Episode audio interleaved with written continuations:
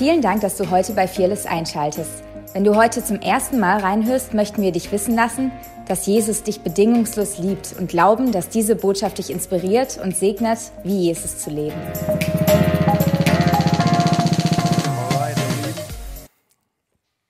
Ich spreche heute über. Ähm, streckt mal eure Hände zu mir aus. ich kann es auch brauchen. Herr segne den Sprecher heute. Äh, für nicht in, lass ihn nicht zu demütig ähm, nachher rausgehen. Und wir gebieten dieser Haarsträhne, dass sie hält jetzt in Jesu Namen. Amen. Okay. Ich spreche heute über ein Thema. Ähm,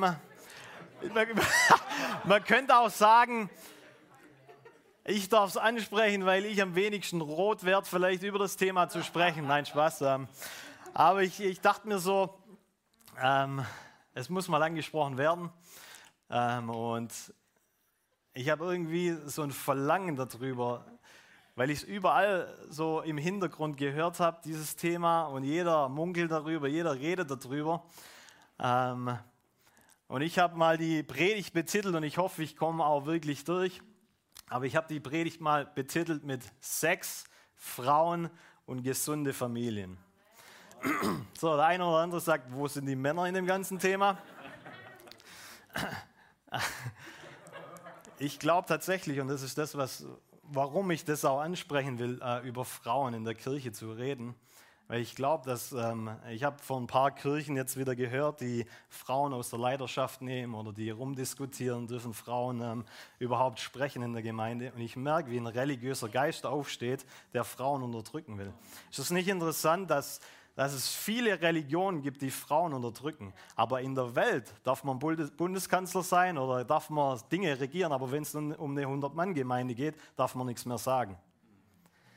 Und ähm, das ist so ein bisschen mein Struggle, wo ich in dem Ganzen habe, wo ich sage, die Frauen werden mehr geehrt in der Welt wie in der Kirche oder im Reich Gottes und dann haben wir ein Problem. Und es ist dieser religiöse Geist, der eigentlich will, dass die Frau nicht ihren rechtmäßigen Platz oder diese Autorität ergreift, die ihr von Gott gegeben ist. Weil ganz ehrlich, wenn wir, oder ich sage das nachher auch, aber die Schlange wurde verflucht, dass die Frau Autorität über ihr hat. Und ist es nicht interessant, dass der Teufel nicht Männer angreift, sondern Frauen, weil er weiß, wie kraftvoll sie eigentlich sind, wenn sie an dem richtigen Platz sind. Deswegen möchte ich darüber reden, so für alle Männer hier im Raum. Ihr seid auch wichtig, Jesus liebt euch. ähm, und, aber es gibt, es gibt etliche Stellen, ähm, die einfach äh, gegenüber Frauen Fragezeichen aufwerfen. Deswegen will ich da nachher ein bisschen reinschauen. Aber zuallererst mal ähm, möchte ich über Sex, Sexualität reden, weil es ähm, natürlich ein. Er hat. Also falls, niemand, falls jemand rot wird, habt ihr Masken auf, dass ich es nicht sehe, okay? Ähm, genau. Aber ich will zuallererst einen Witz erzählen um das tiefe Thema ähm, wieder auf ein Niveau zu bringen. Ah, nein, Spaß, aber ich habe äh, von einem Pastor gehört, der sich äh, über das Thema Sex erkundigt hat und der eine Predigt darüber halten sollte, äh, gehört. Und es war nicht ich, ähm, nur als Side Note. Als Side Note. Und äh, dieser Pastor hat quasi sein Skript über ähm, Sex runtergeschrieben, hat überall ähm, seine Quellen nachgesucht und er hatte so ein bisschen einen Charme äh, jedes Mal, wenn er Sex schreiben musste, also S-E-X. Deswegen hat er nur S hingeschrieben. Jedes Mal quasi, wenn das Wort Sex in seinem Skript aufgetaucht ist, stand quasi nur S. Seine Frau kam dann irgendwann mal rein und hat ihm was zu trinken gebracht und sagt so, hey Schatz, über was geht's am Sonntag? Und äh, immer noch ähm, unter Scham konnte er nicht wirklich sagen, um was es geht. Ähm, und sie guckt in sein Skript rein und äh, sieht da, dass ganz oft das Wort S steht und fragt ihn, ja Schatz, über was redest du denn? Was ist ein S? Und immer noch äh, unter Scham rutscht, ihn, rutscht ihm dieses Wort Segeln raus. Und Segeln, also Schiff, Boot, Segeln. Und ähm, er sagt so, also es wird um das Segeln gehen. ah, okay, alles klar, wow, interessant, okay. Ähm, da bin ich mal gespannt. Ähm, aber wie es so kommen sollte, ähm, konnte die Frau von dem Pastor nicht am Sonntag dabei sein. Und ja, ähm, ist dann am Montag einkaufen gegangen. Und am Montag ähm, im Discounter trifft sie so einige ähm, äh, ja, Kirchenmitglieder und äh, die sind mega begeistert. Anscheinend hat der Pastor sich wieder gefangen, die Kraft des Heiligen Geistes ist auf ihn gekommen oder sonst irgendwas und er hat das Thema genailt, also wirklich ähm, äh, gut rübergebracht. Die Leute im Discounter, die waren so ermutigt oder die waren so ähm, on fire, dass sie ähm, der Pastorenfrau erzählt haben, wie gut es gewesen ist. Und die Pastorenfrau sagt so, wow, okay, cool, krass, okay. Das ist ja interessant, dass der quasi ähm, so gut darüber sprechen konnte, weil meines Wissens nach hat er es erst zweimal gemacht und beim beiden Mal ähm, ist er umgekippt. ist ihm schlecht geworden. ah. So.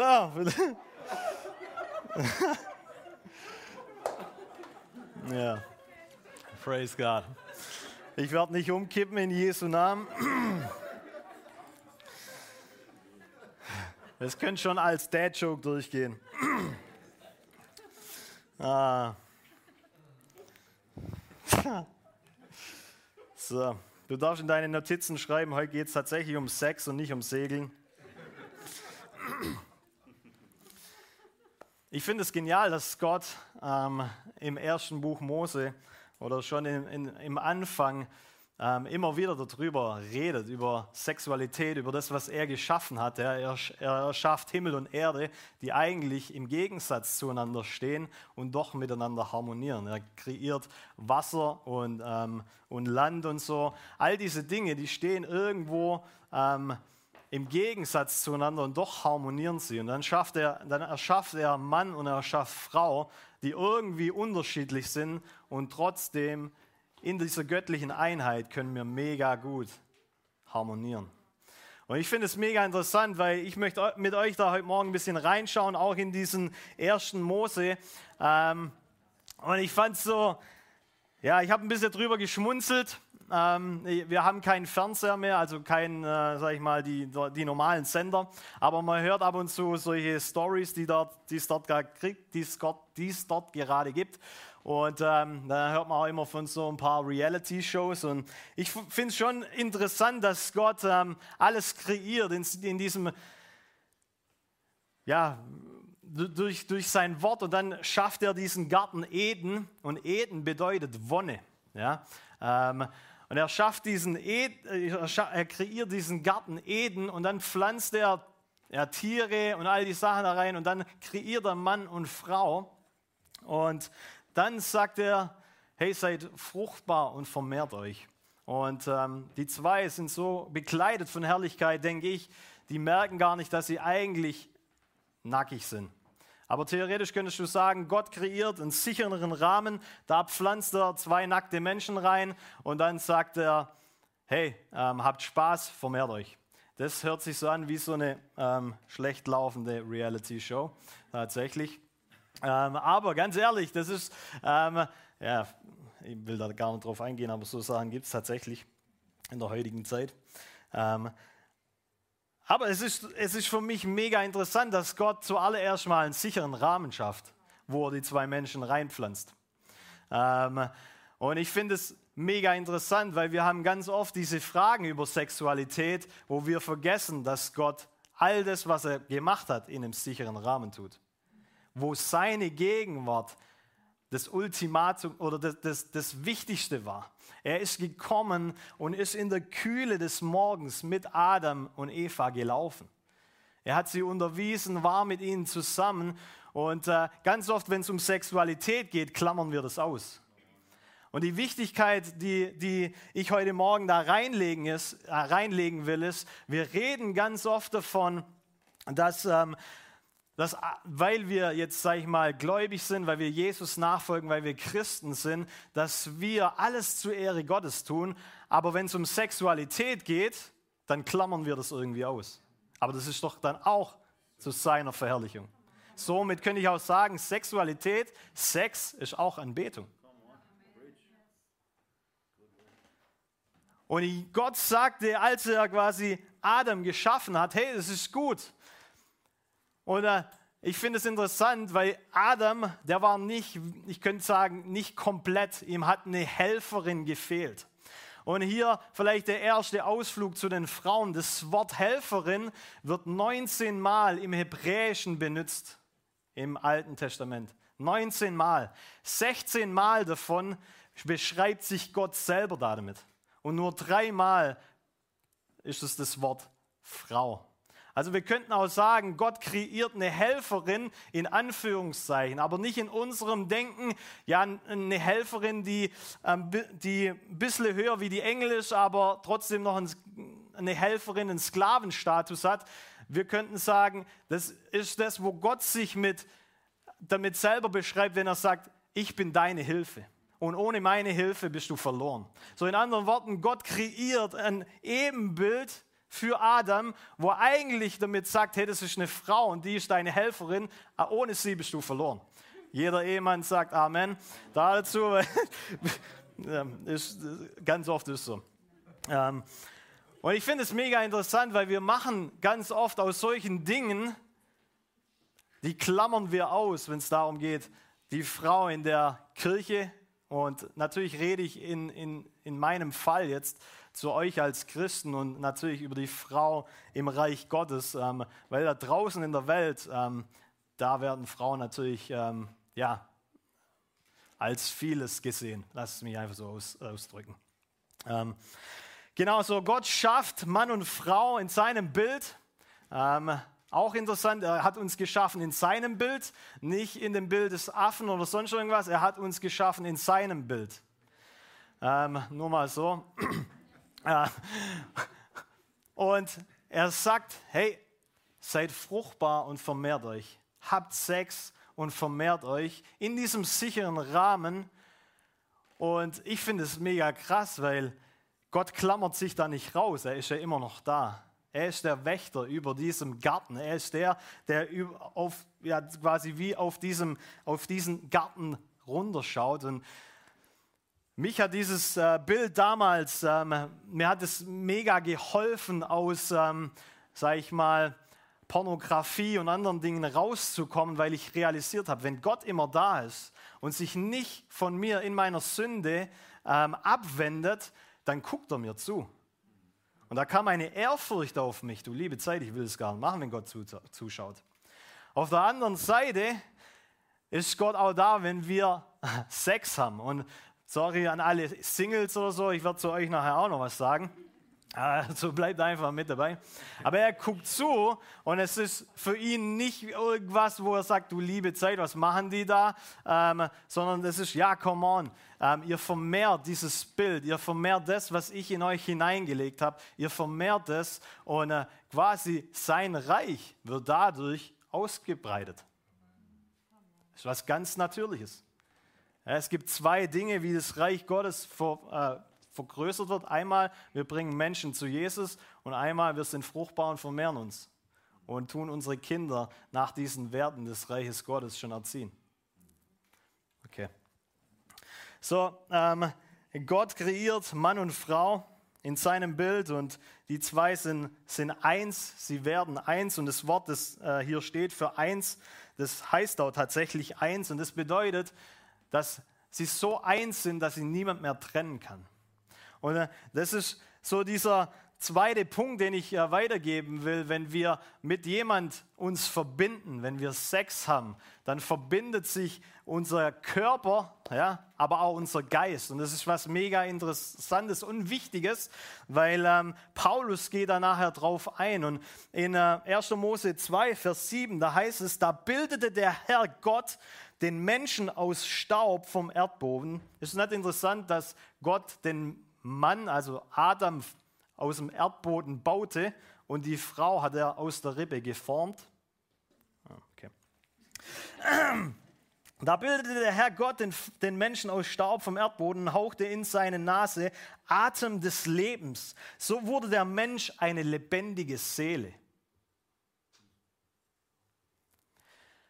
So, Gott hat Tiere erschaffen, er hat Engel erschaffen.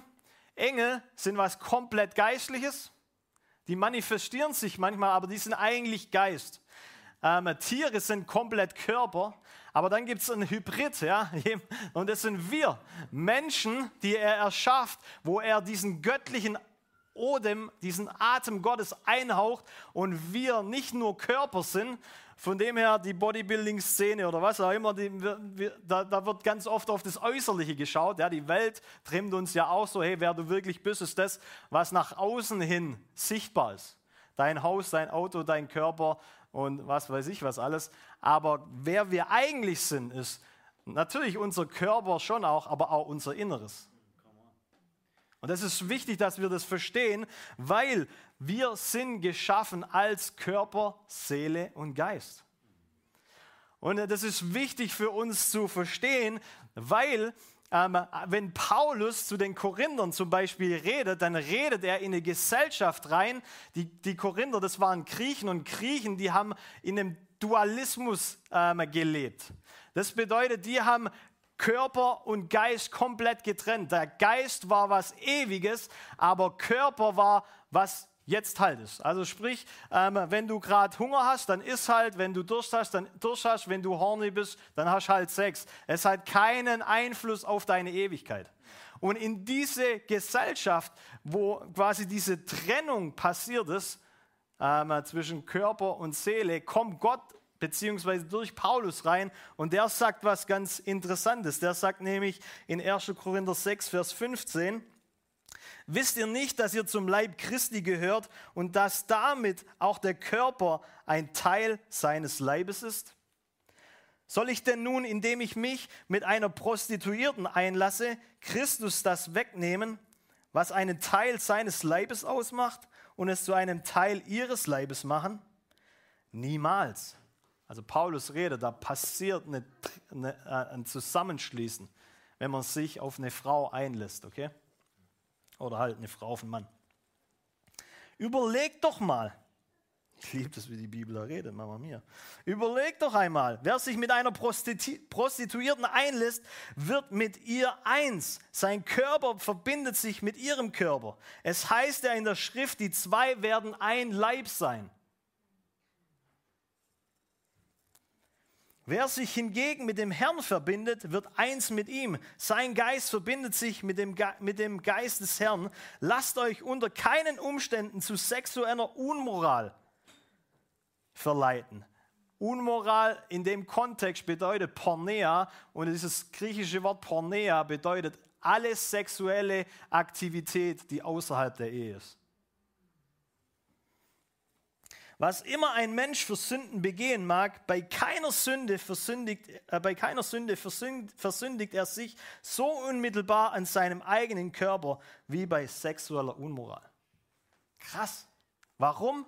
Weil das, was eins wird, das, was eigentlich in einem intimen Rahmen oder in einem, in einem, in einem gesunden Rahmen, sag's einfach mal Garten Eden, ja, vorgesehen war, das wird irgendwo eins und dann geht man weiter und wird wieder mit irgendjemand anders eins. Und das Krasse ist, wenn ich hier zwei Blätter hätte, die ich aneinander klebe, irgendwas bleibt immer irgendwo kleben. Du lässt theoretisch ein Stück von dir selber bei irgendjemand anders. Das haben die mir damals in meiner Jugendzeit mit tausenden von Bildern erklären wollen. Ich dachte immer, komm, sei doch ruhig, ihr Christen. Äh, ihr wollt jedem nur den Spaß verderben und sonst irgendwas. Praise God. Ähm, ich, ich hatte nie Sex vor der Ehe oder sonst irgendwas. Und ich will auch gar keine Scham auf jemanden legen, der das hatte, ähm, weil Gott ist ein Gott der Wiederherstellung, Gott ist ein Gott, der Sünden vergibt. Ähm, und ähm, ich, will, ich will nur uns ähm, sagen, das ist kein Thema, das der Junke jetzt äh, ja, sich ausgedacht hat, sondern das ist schon älter. Ist so alt wie ich und sogar noch, noch viel, viel, viel, viel älter. Also mir wurde es schon ähm, gesagt und ich gebe es einfach mal weiter. Und es gibt die herrlichsten Bilder darüber. Ähm, aber das Wichtigste ist für uns zu wissen, die Griechen haben aus Körper und Seele und Geist, die haben das getrennt in zwei verschiedene Lager, einmal Körper und einmal Geist. Und wir in unserer heutigen Generation, wir haben es gedrittelt. Wir sagen Körper und Geist und dann noch Gesetz. Und das Krasse ist, Warum nehme ich da Gesetz mit rein? Weil wir in allererster Linie uns mehr Gedanken machen, ja, was darf ich denn jetzt nicht mehr? Die Ehe ist doch ähm, nur ein Vertrag, steuerliche Vorteile. Bei Gott bist du ja sofort verheiratet, wenn du Geschlechtsverkehr hast, ist das nicht so tragisch. Wir machen oder wir, wir verkopfen das Ganze und trennen somit oder bringen somit nochmal ein neues Thema mit rein. Und ich will uns, die wir Jesus äh, lieben, einen Tipp geben, den ich für mich in viele Bereiche meines Lebens ähm, habe. Und es ist nicht, was darf ich, was darf ich nicht, sondern zuallererst mal die Frage, was ist das Ziel? Was ist das Ziel von meinem Leben? Was ist das Ziel von, in dieser Beziehung, die ich mit meiner Ehefrau habe? Was ist das Ziel mit, oder in, in dem Fall mit, mit der Beziehung, die du mit deiner Freundin oder deinem Freund hast? Was ist das Ziel damit? Will ich da damit Gott anbeten, ihn verherrlichen, ihn groß machen, weil das, das ist, wozu ich geschaffen bin, dann muss ich mir nicht Gedanken machen, wie weit ich gehen kann. Weil das Ziel gibt mir dann den Rahmen vor, wie ich leben will.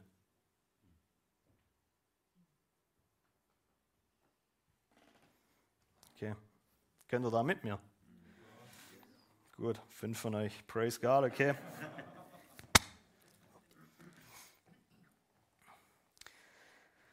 So, Gott gibt uns was, das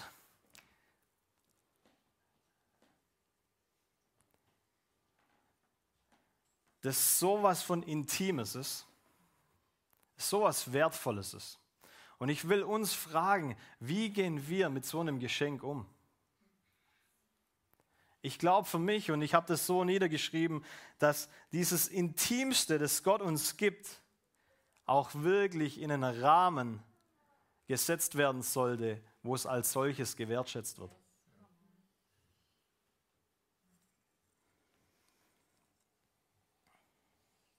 Wenn du nicht bereit bist, absolut verbindlich zu sein, warum gibst du einem Menschen das körperlich Intimste, was du hast? In anderen Worten, wenn du, wenn du, nicht, wenn du nicht weißt, ob du mit jemand lange Zeit unterwegs sein kannst, wenn du ihm vertrauen kannst, wenn du ihm dein Alles geben kannst, weil ganz ehrlich, da gibt es ja dann auch keine Scham mehr, du bist nackt voreinander. Praise God, dass es eine gewisse Stufe von Scham gibt und ihr alle angezogen seid. Nein, Spaß. Aber ganz ehrlich, Scham wurde nach dem Sündenfall auf Sexualität gelegt. Das Erste, was Adam und Eva getan hat, war aus Selbstgerechtigkeit sich Kleider zu machen aus einem Feigenbaum. Und es ist nicht interessant, ich habe es in meinem Buch geschrieben, dass Jesus den Feigenbaum verflucht und keinen anderen Baum. Er verflucht diese Selbstgerechtigkeit, wo du versuchst, vor Gott zu kommen mit deinen eigenen Taten und zu sagen, hey, ist doch alles gut. Wir können nicht ohne Gott leben. Aber genauso glaube ich, dass das Intimste, was Gott uns gibt, in diesem gesunden Rahmen passieren sollte. Und für uns, oder was heißt für uns, sorry, ähm, Schatz, ähm, für alle Singles ist, ist, ist einfach mein, mein Rat, ähm, wir, ihr könnt auch intim mit jemandem sein, aber vielleicht nur emotional so intim, wie es möglich ist. Gib doch jemand, dein Herz, wie du wirklich bist, wer du wirklich bist. Aber lass emotionale oder lass körperliche, das, das Intime, das körperlich Intime, lass das mal weg. Lern doch zuerst mal jemand kennen, wer wirklich ist. Und ich glaube, das geht auch ohne Sex. Aber was ich damit sagen will oder wollte, ist, dass Scham auf das ganze Thema durch den Sündenfall kam. Ich glaube, die Sexualität kann befreit von Scham mega cool sein.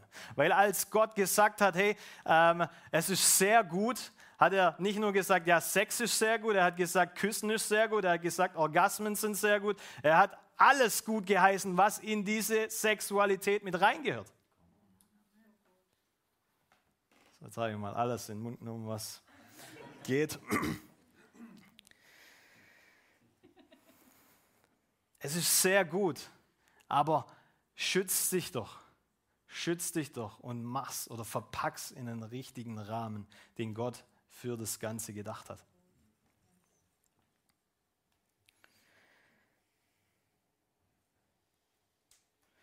Sagst du vielleicht, ja, Sex vor der Ehe, wo steht denn das in der Bibel? Ja, gibt es das überhaupt? Also, das gibt es doch gar nicht. Ich will euch mal kurz zwei, drei Verse vorlesen, ähm, ja, die das Thema behandeln. Und ein paar sind im Alten Bund, ein paar sind im Neuen. Ähm, da heißt in 5. Mose 22, Vers 20, An, angenommen jedoch, die Anschuldigungen des Mannes sind wahr und die Frau war tatsächlich keine Jungfrau mehr. Also was ist der Kontext? Ein Mann soll, also zwei Jungfern, also zwei, die noch keinen Sex hatten, sollen in den Bund kommen. In diesem Fall sollen die Ältesten diese Frau vor die Tür ihres Elternhauses bringen und die Männer der Stadt sollen sie zu Tode steinigen. Crazy Town. Okay, das Steinigen ist nicht mein Punkt, aber ähm, die Anschuldigungen des äh, Mannes, dass es keine Jungfrau war. 3. Mose 21. Der hohe Priester darf nur eine Frau heiraten. Ganze, wir nennen uns doch Könige und Priester, oder? Ja, okay. Der hohe Priester darf nur eine Frau heiraten, die noch Jungfrau ist. Alright. 1. Korinther 7, Vers 9. Es ist besser zu heiraten, als von unerfülltem Verlangen verzehrt zu werden. So, Gott gibt uns dieses Verlangen der Sexualität, ja, man könnte auch sagen, so ein Sextrieb.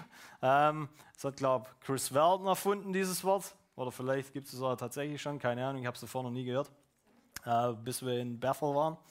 Ähm, aber auf jeden Fall, Gott gibt es uns und er legt es in uns rein, weil wir einander ergänzen, weil wir einander brauchen. Und ganz ehrlich, lass mich mal sagen, Sex ist nicht das Glück von deinem Leben. Die Ehe ist nicht das Glück von deinem Leben. Jesus muss deine Lehre erfüllen. Er ist das Glück. Ansonsten wirst du immer jemand auf eine äh, ja, sag ich mal, auf deinen Lebensthron stellen, der dir was geben muss, der dir es gar nicht geben kann. Meine Frau, die liebt mich ähm, ja, von ganzem Herzen und ich liebe sie, aber sie wird mir nie die Liebe geben können, die ich von Gott brauche. Ansonsten, wenn ich das erwarte, dann wird es immer ähm, Streit geben. Und ich werde sie immer für was ähm, beschuldigen, was sie mir eigentlich gar nicht geben kann, was eigentlich nur von Gott kommen kann. Somit ist das Glück, das, äh, das, das mich glücklich macht, Gott.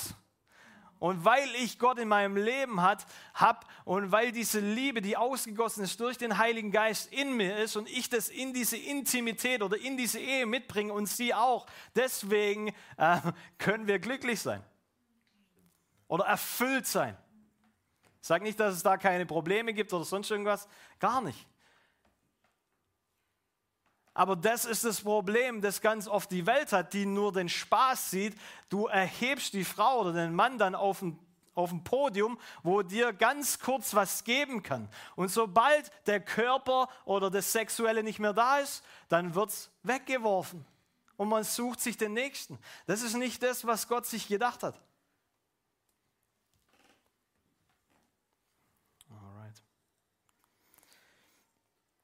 So die Ehe ist eigentlich was, was Gott von Anfang an geplant hat, indem er Mann und Frau, ja, sage ich mal, geschaffen hat, diesen Bund miteinander. Ist es nicht interessant, dass Jesus für eine Braut wiederkommt, die er heiratet? Wenn Heirat nicht so wichtig wäre, würde Jesus einfach für seine Christen kommen. Seine Jungs und Mädels halt, die ihm nachfolgen. Aber dieses Bild der Intimität, des Zusammenkommens, auch wie Paulus das hier sagt, wenn du ähm, Christ wirst, dann kommt der Geist Gottes in dich und ihr werdet eins. Die Bibel sagt, du in, ähm, ich glaube Galater 5, du wirst ein Nachahmer Gottes. In, andre, in, an, äh, in anderen Worten, wenn du Gott nachahmst, wenn du so tust wie er, wenn du versuchst, durch seine Gnade zu leben, wie Jesus gelebt hat, dann bist du tatsächlich du selber.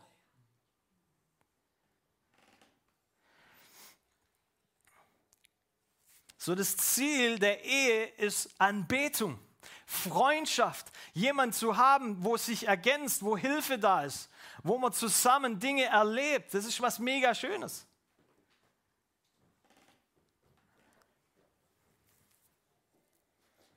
Aber sie ist nicht dein ultimatives Glück.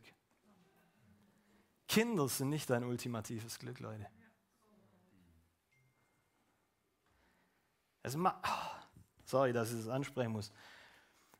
Wir, es ist so ein Trend in der Gesellschaft, entweder Nein zu Kindern und ähm, man will ja sein Leben chillen und genießen und alles gut, oder auf der anderen Seite vom Pferd runtergefallen, Kinder. Kinder, Kinder, Kinder. Und man ist nur noch in die Aktivitäten des Kindes, in die Erziehung des Kindes, in all die Sachen rein ähm, und verliert sich eigentlich selber.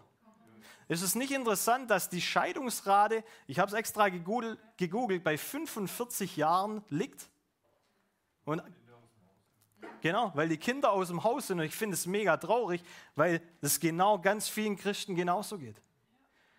Vielleicht bist du gerade nicht an dem Hype von deiner Ehe, dann machst halt ein Kind und ähm, denkst, ja gut, da kommt dann Glück zurück. Und ganz ehrlich, für alle, die junge, äh, für alle, die kleine Kinder haben, ein Kind bringt ganz schön viele Herausforderungen mit sich. Und da wird die Ehe mehr getestet. Also versteht mich nicht falsch, Kinder sind mega gut und ich bin glücklicher Vater. Aber mein, mein Glück muss in was anderem sein, als in dem, was für einen genialen Tag mein, meine Kinder haben. Und das Interessante ist, dass wenn die Kinder aus dem Haus sind, ganz viele äh, äh, Ehen scheitern, weil sie so viel Zeit in ihre Kinder und in andere Dinge investiert haben, anstelle von sich selber. Die wissen gar nicht mehr, was sie miteinander anfangen sollen. Und es ist traurig, weil du machst eigentlich dann die Hoffnung deiner Ehe ist ein Kind anstelle von Gott. Und ich will, ich will uns ermutigen, so toll Kinder sind, habt viele davon, praise God, aber verlier dich selber nicht in dem. Verlier dich, und ich weiß, kleine Kinder brauchen viel Aufmerksamkeit, wir wollen Kinder richtig erziehen. All das ist gut, all das ist wichtig. Aber vernachlässige nicht, worum es eigentlich geht. Deine Beziehung zu Gott, deine Beziehung zum Kind, zur Ehefrau. Alright.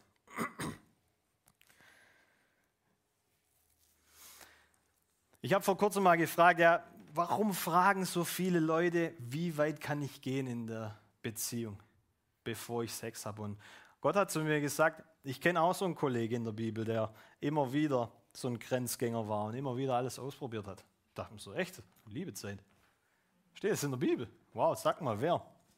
Und ähm, Gott hat mich zu Simpson geführt.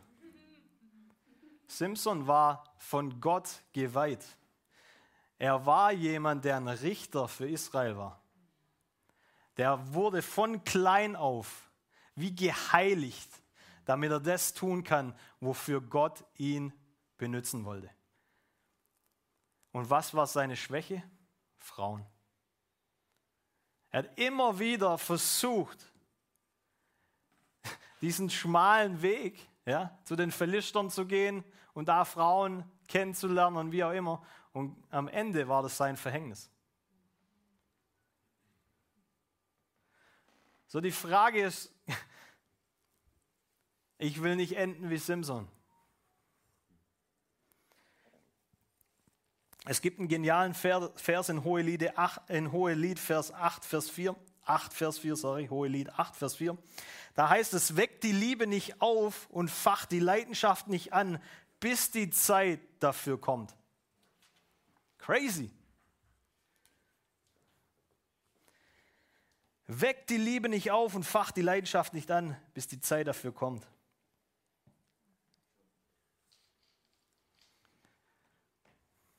Lass ich mich von der Welt lehren, damit es um diese Sachen geht und anhand von dem facht was in mir auf? und ich gehe diesen Ding nach oder lasse ich zu, dass Gott in mir einen Charakter schafft, wo ich selbst mit meinem Sextrieb richtig umgehen kann.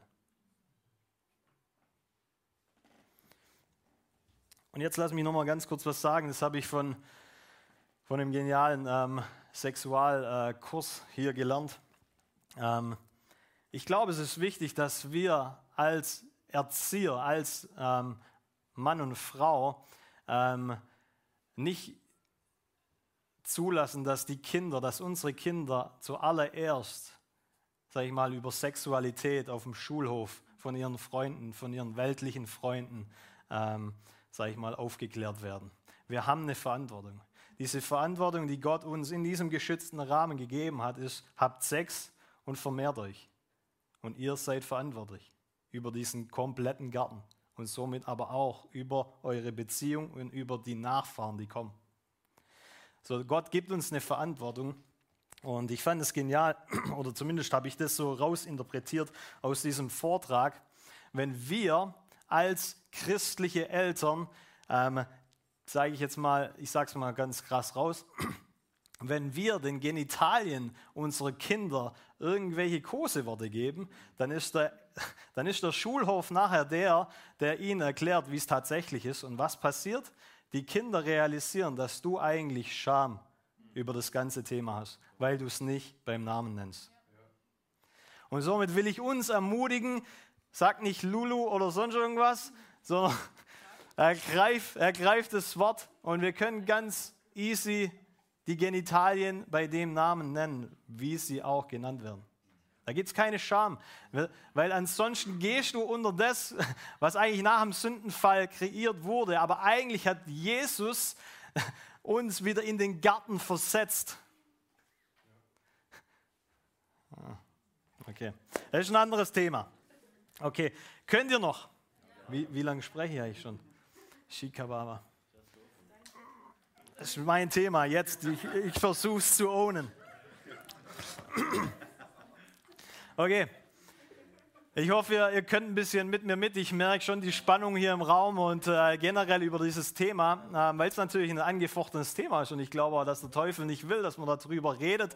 Vor allem nicht in, ja, in, in sag ich mal, in diesem gesunden Kontext. Und ähm, ich finde es auch mega wichtig, dass wir als Kirche, als Christen da kein Blatt vor den Mund nehmen, sondern das äh, ansprechen und zu unseren Werten stehen, die wir haben. Weil ganz ehrlich, eigentlich will jeder so, so Menschen, die mit solchen Werten äh, unterwegs sind, heiraten.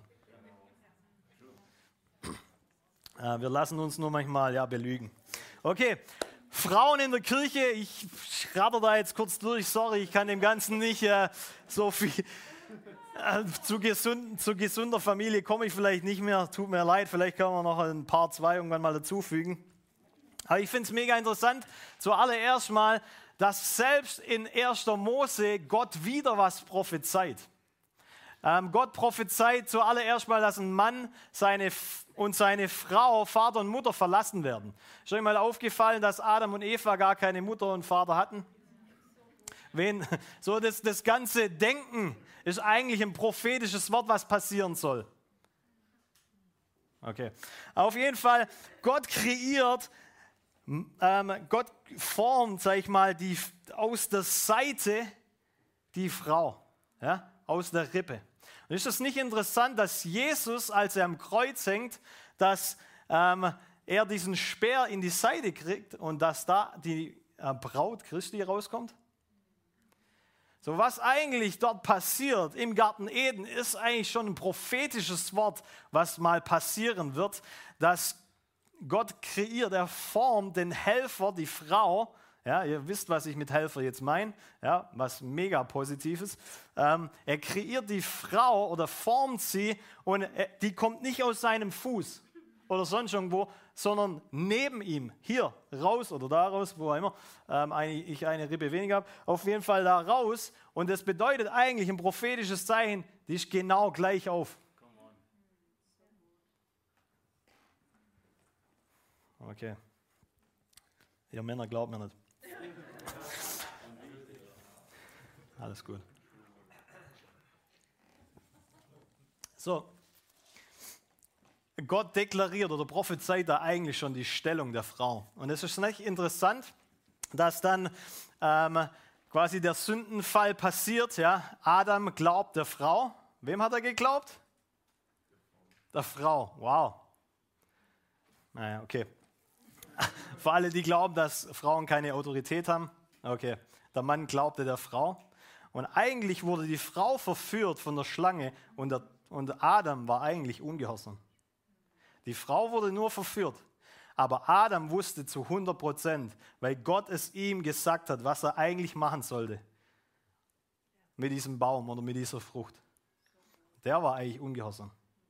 Und dann hat dieses Spiel angefangen, und ganz ehrlich, das predige jetzt zu mir, dass man die Schuld auf den anderen schiebt. Du hast doch gesagt. Hättest du mir mal richtig erklärt. Adam schiebt es auf Eva, Eva auf die Schlange. Was wäre passiert, wenn die das geowned hätten? Vielleicht das Gleiche, aber was ist vielleicht für uns?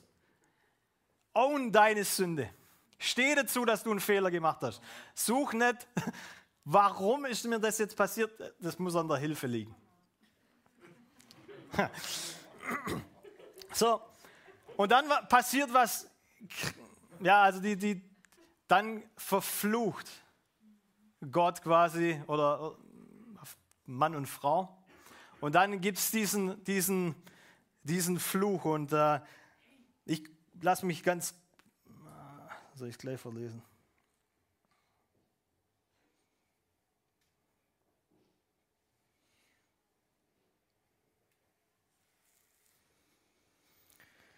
Lass mich zuerst erklären, was dann passiert ist. So, die zwei werden verflucht, die zwei ähm, gehen dann raus aus dem Paradies.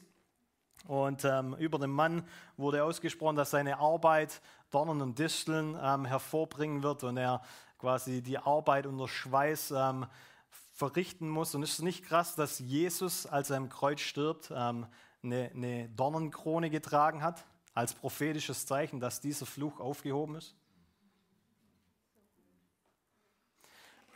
Okay, kommen wir zur Frau. Die Frau wurde verflucht, dass ihr Samen Feindschaft gegen die Schlange hat. Ich habe es vorher schon mal erwähnt. Die Frau, das ist eigentlich ein Fluch über die Schlange. Die Frau wird der Gegner sein zu der Schlange hin. Die Männer haben auch Autorität, aber es ist nicht interessant, dass im Kirchenkontext alle Gebetsversammlungen zu 90 Prozent aus Frauen bestehen? Ist es nicht interessant, dass alle prophetischen Ministries zu 90 Prozent aus Frauen bestehen? Warum? Ich will nicht sagen, die sind geistlich oder sowas, aber ich glaube, da ist irgendwas in denen drin. Das sagt, Teufel, raus mit dir. Und das ist der. ja.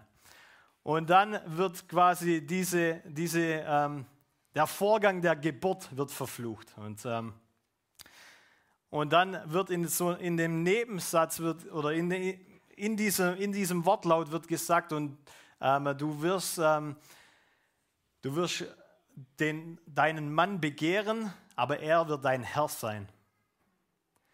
Und zuallererst mal ist wichtig, dass wir verstehen müssen, dass es im Kontext von Ehe gedacht ist. Nicht alle Frauen werden von allen Männern ähm, geruled, sagt man, wie sagt man das? Äh, unterdrückt oder beherrscht. Das ist immer noch im Kontext von Ehe. Und ich will da nachher drauf eingehen, weil ich glaube, dass das auch schon beendet ist. Der Fluch wurde am Kreuz tatsächlich beendet.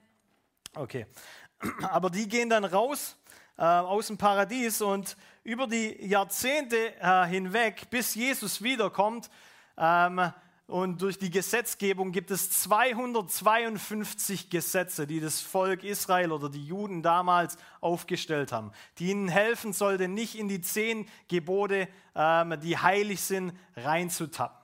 So, die kreieren 252 ähm, Gebote, um das heilige Gesetz nicht anzutasten.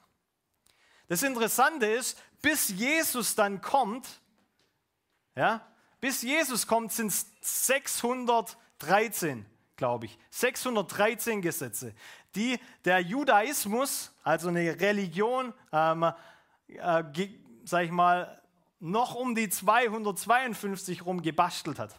Und dieser Judaismus, den gibt es im Alten Testament gar nicht. So, der ist entstanden in diesen 400 Jahren, wo Ruhe war.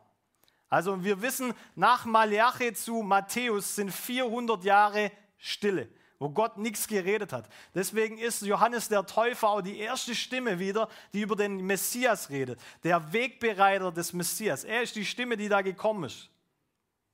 Und zum ersten Mal nach 400 Jahren redet Gott wieder. Okay? So dieses Verständnis, so aus, von diesen sechs oder ja, von diesen hunderten Gesetzen, die die um die 252 rumgebastelt haben, der, dieser Judaismus, sind über 100 frauenfeindlich. Über 100 Gesetze wurden geschaffen von diesem Judaismus, Sadduzäer, Pharisäer, gegen Frauen. Du kannst dir das heute so vorstellen wie das heutige Afghanistan. Frauen sind komplett unterdrückt, die haben nichts zu melden. Die mussten damals den Raum verlassen, wenn sich Männer getroffen haben. Wenn die, die Frau hat das Essen gemacht und wenn ähm, ein Mann zu Besuch kam und mit dem Ehemann essen wollte, musste die Frau den Raum verlassen, weil sie weniger wert ist. Die Frau hatte keinen politischen ähm, Stand, die durfte nichts sagen, nichts machen. Und jetzt gebt euch mal diesen Kontext. In diesem Kontext tritt Jesus auf. Und Jesus sagt, der Geist des Herrn ist auf mir, weil er mich gesalbt hat und gesandt hat, die, die unter Bedrückung sind, frei zu machen. Wer waren unter Bedrückung? Frauen. Es ist nicht interessant, dass du erst wieder, indem Jesus unterwegs ist, siehst, wie er Frauen lehrt? Das gibt uns ein ganz anderes Verständnis auf Maria und Martha. Maria hat eigentlich was komplett Verbotenes getan. Sie ist beim Rabbi gesessen und hat sich lehren lassen. Und Martha hat das getan, was eine Frau tun musste, irgendwo im Nebenraum kochen. Das wollte die Gesellschaft so. So all die Prostituierten, die, die Frauen, die sich, sage ich mal, in diese äh, Versammlungen reingeschlichen haben und Jesus gesalbt haben, vor ihm geweint haben, die haben wirklich ihren Kopf und Kragen riskiert. Und ich finde es krass, weil Jesus sagt ja zu Maria, sie hat das Richtige erwählt. So, Jesus revolutioniert das komplette Denken, was es bedeutet, eine Frau in dieser Zeit zu sein. Und das muss uns in diesem Kontext bewusst sein, weil wenn Paulus oder so irgendjemand redet, oder gebt euch mal, da kommt der Heilige Geist in Apostelgeschichte 2 und Petrus steht auf und sagt, so, das ist die Prophezeiung von Maleachi, eure ähm, Töchter werden Weissagen. Oh mein Gott, das, das passt nicht in die Gesellschaft rein. Wie kannst du sowas sagen? Ich gieße meinen Geist aus auf alles Fleisch.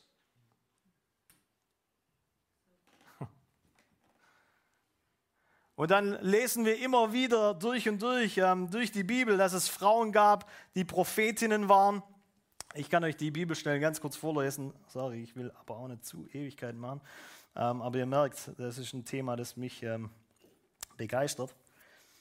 Zum Beispiel Apostelgeschichte 21, 8 bis 9, da heißt es, Philippus war einer von den sieben, die seinerzeit in Jerusalem, in der Jerusalemer Gemeinde zu Helfern der Apostel gewählt worden waren. Er hatte vier Töchter, die alle unverheiratet waren und denen Gott die Gabe Pro des prophetischen Redens geschenkt hat. Wem hat er die geschenkt? Vier Frauen. Warum ist mir das so wichtig, dass ich das sage? In, in, wenn, wenn Paulus in 1. Korinther sagt, dass die Frau schweigen muss in der Gemeinde, dann ist es eine Frage für mich, redet Gott da zu einer Gemeinde oder redet Gott zum kompletten Volk oder zum kompletten Leib Christi? Weil zuvor gibt es die vier Töchter, die prophetisch reden.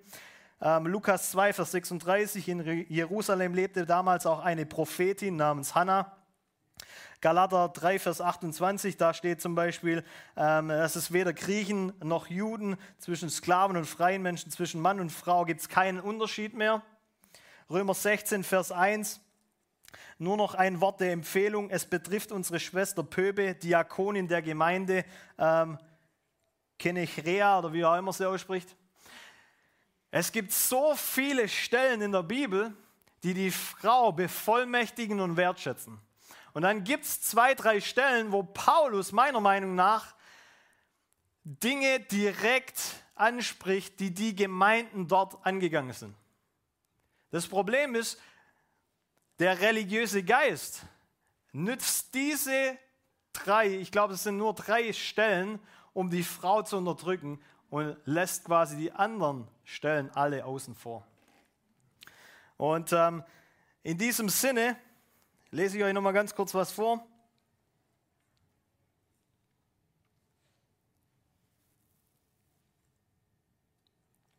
1. Korinther 7, Paulus als Pharisäer, also Paulus war ja Pharisäer, so der kannte diese 100, über 100 Gesetze gegen Frauen und der schreibt, Paulus als Pharisäer sprach zu den Korinthern zum Beispiel, äh, zum Beispiel, das habe ich hinzugefügt, sorry, äh, nun zu dem, wovon, wovon ihr geschrieben habt.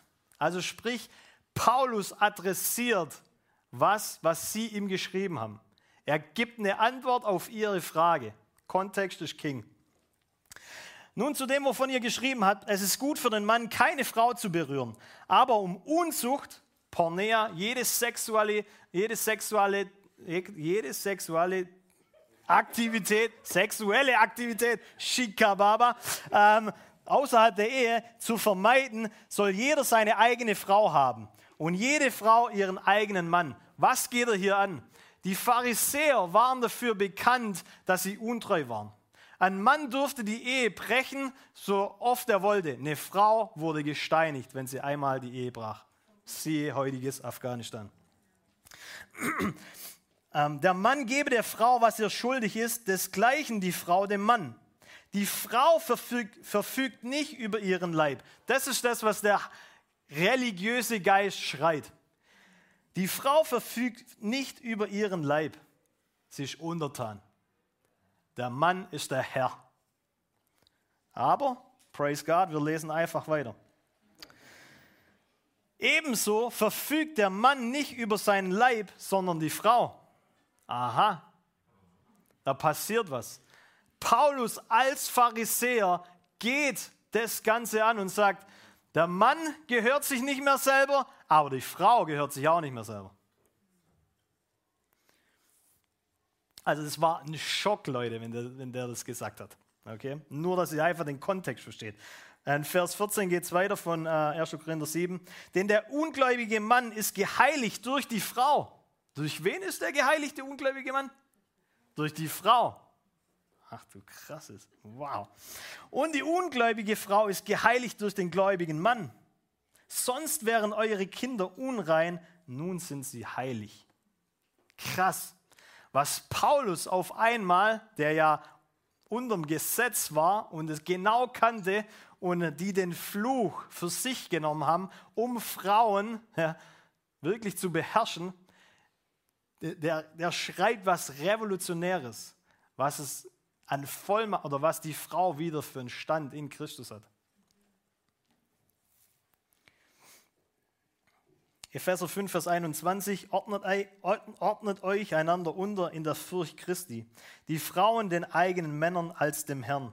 Denn der Mann ist das Haupt der Frau, wie auch der Christus das Haupt der Gemeinde ist. Er als der Retter des Leibes. Wie aber die Gemeinde sich dem Christus unterordnet, so auch die Frauen den Männern in allem. Ihr Männer liebt eure Frauen, wie auch der Christus die Gemeinde geliebt und sich selbst für die Frau hingegeben hat. Ganz kurzer Stopp. Wer soll sein Leben für die Frau niederlegen? Der Mann. Muss die Frau ihr Leben für den Mann niederlegen? Steht da zumindest nicht. Okay. Ähm, um sie zu heiligen, sie reinigen durch das Wasserbad im Wort. Warum gibt es hier so eine Auflistung? Die Leute haben gesagt, hey, der Mann ist doch als erstes geschaffen worden. Deswegen bin ich ranghöher und deswegen herrsche ich als Herr über die Frau. Die Leute, die das glauben und die das heute noch glauben, ich weiß nicht, was die denken, weil die Tiere wurden noch vor Mann geschaffen. vielleicht, ist, vielleicht ist das. Jetzt macht alles Sinn, wenn ich Menschen sehe, die mit ihrem Hund Gassi gehen und vom Hund geführt werden, wie den Hund führen. Nein, Spaß. Aber, aber es gibt Leute, die das tatsächlich für sich nehmen. Paulus nimmt hier diese Rangordnung auf und sagt, okay, Jetzt machen wir hier mal kurz was. Du wurdest zwar vor der Frau geschaffen, aber Gott hat Christus in die Welt gesandt und hat ihm einen Namen gegeben, über alle Namen, hat ihn bevollmächtigt. Dann hat Christus den Mann bevollmächtigt. Und was muss der Mann eigentlich tun? Die Frau bevollmächtigen. Nicht unterdrücken. Das hier ist nicht geschrieben, um die Frau zu demütigen, sie, sie zu unterdrücken, sondern eigentlich zu realisieren, Mama Mia, die, ich bin eigentlich dafür da, mein Leben zu sterben, damit mein Partners Leben leben kann. Shikababa. 1. Korinther 14, Vers 6. Wieder sagt Paulus, nun aber Brüder und Schwestern. Schwestern sind doch gar nicht eigentlich erlaubt zu benennen. Da sagt er es. Nun aber Brüder und Schwestern, wenn ich zu euch käme und redete in Zungen. Vers 26. Wie ist es nun, Brüder und Schwestern, wenn ihr zusammenkommt, so habt, hat ein jeder einen Psalm, er hat eine Lehre, eine Offenbarung, er hat eine Zungenrede, er hat eine Auslegung. Lasst alles geschehen, geschehen zur Erbauung. Wer soll alles was mitbringen? Alle Brüder und Schwestern. Warum soll die Frau dann schweigen, wenn sie ja was mitbringen soll? Merkt ihr was?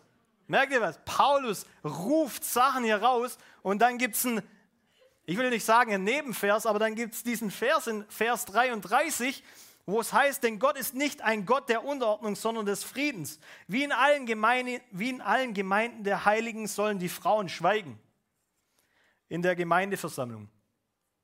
Hä? Warum sollen jetzt Frauen schweigen?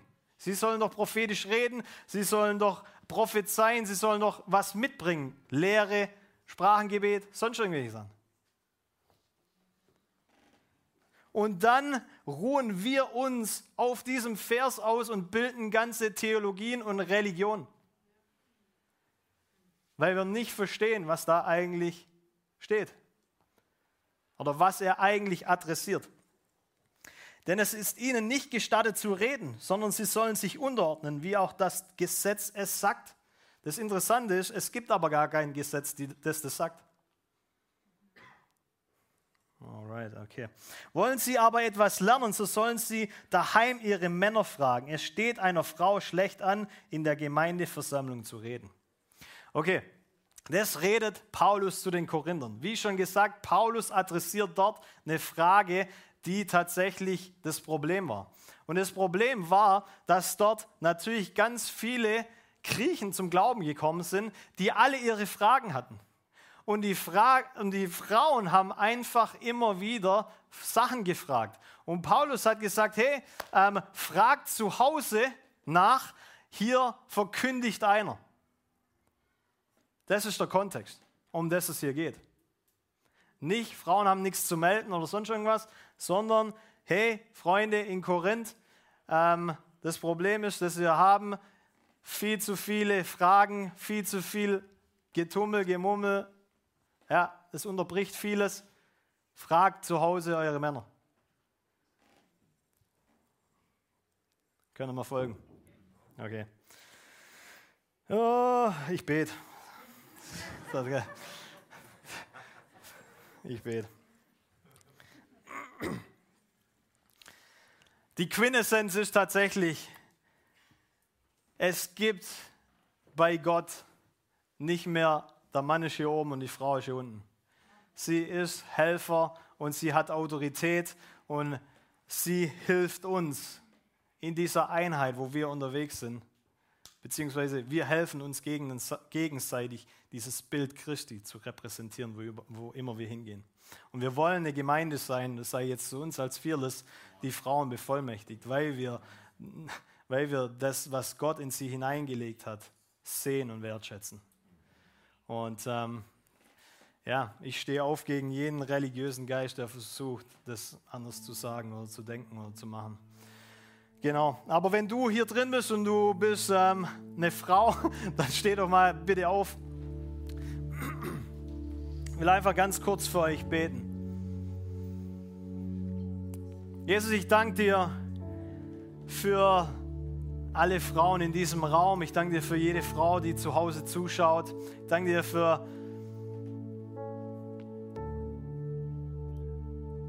für deine Wiederherstellungskraft, Jesus. Und ich danke dir, Vater, da wo Frauen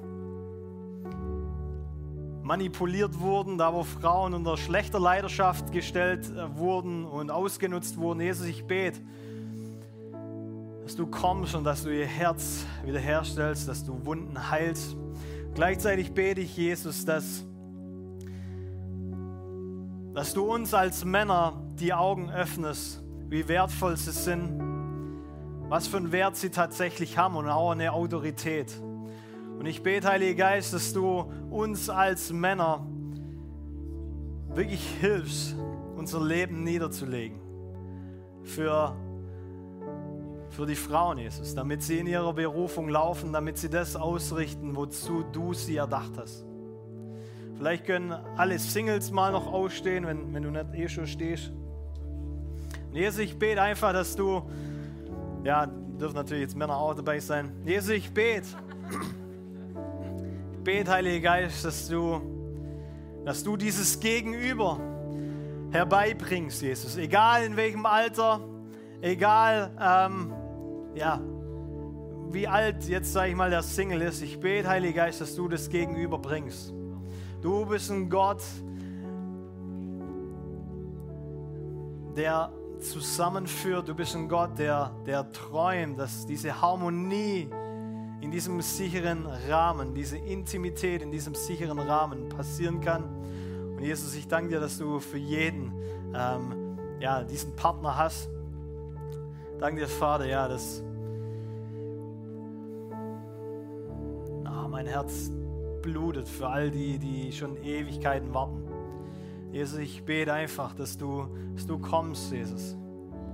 Dass da, wo, wo Träume ja, wie zerbrochen wurden oder da, wo Dinge verloren gescheint haben zu mögen, Jesus. Da, wo ja, Hoffnung geraubt wurde. Ich bete, dass du jetzt Hoffnung wiederherstellst. Und Vater, wir rufen die wirklich herbei jetzt im Namen Jesus Christus von Nazareth. Und Vater, ich bete, dass wir unsere Sexualität in dem, in dem richtigen Rahmen ausleben. Ich bete, Heiliger Geist, dass, dass die Frau in ihre Rolle kommt, wofür du sie gedacht hast, in ihrer Berufung laufen kann. Bete, Heiliger Geist, dass du uns gebrauchst, auch als Kirche, in dieser Welt ein Zeichen zu setzen. Und Vater, ich bete, dass du uns Männer benutzt, dass wir dich als Vater repräsentieren. In allem, auch in unserer Sexualität. Und nicht Menschen benutzen als Lustobjekte, als Befriedigung oder sonst irgendwas. Sondern dass wir das ehren, was du geschaffen hast. Und die Frauen auf ihren Platz bringen, indem wir unser Leben niederlegen. Jesu Namen. Amen. Danke fürs Reinhören. Wir glauben, dass der Heilige Geist durch seine Liebe, Kraft und Wahrheit Veränderung bringt und dich zurüstet, diese Begegnung in dein Umfeld hinauszutragen. Sei gesegnet.